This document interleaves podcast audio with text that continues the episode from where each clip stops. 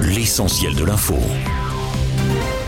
Dix départements du sud-ouest de la métropole sont donc en alerte orange aux orages. Il s'agit du Lot-et-Garonne, du Tarn-et-Garonne, des Landes, mais aussi du Gers, des Pyrénées-Atlantiques ainsi que des Hautes-Pyrénées, de la Gironde, de la Dordogne, du Tarn et de la Haute-Garonne. Selon Météo France, la vigilance concerne de violents orages avec de la grêle et de très fortes rafales de vent, parfois supérieures à 100 km/h. 59 autres départements de l'Hexagone sont en vigilance jaune pour le même phénomène. C'est dans ce contexte que ce deuxième week-end de départ en vacances est déjà très encombré. Bison futé voit orange aujourd'hui et rouge en région parisienne dans le sens des logiquement. Le plus gros du trafic est attendu en direction du sud de la France, notamment via la vallée du Rhône. Attention, les contrôles sont renforcés, tandis que le rush est aussi attendu dans les gares et les aéroports tout au long de ce week-end. Emmanuel Macron a rendu un hommage national à Léon Gauthier cet après-midi à Ouistreham en Normandie. Le dernier membre du commando Kiefer est décédé lundi à l'âge de 100 ans. Le chef de l'État a souligné son courage extraordinaire en le qualifiant de héros du débarquement du 6 juin 1944. La légende d'un homme ordinaire, dit-il. On revient sur l'affaire Alain Delon. Imori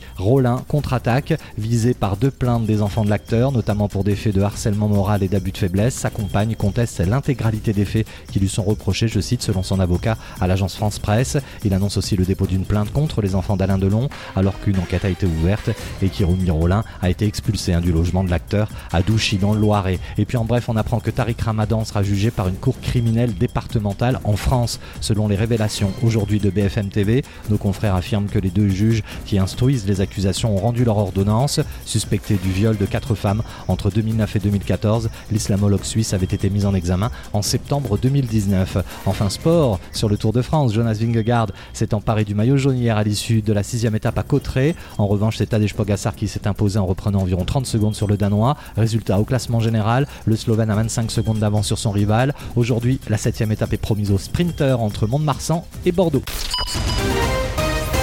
Studio News, l'essentiel de l'info.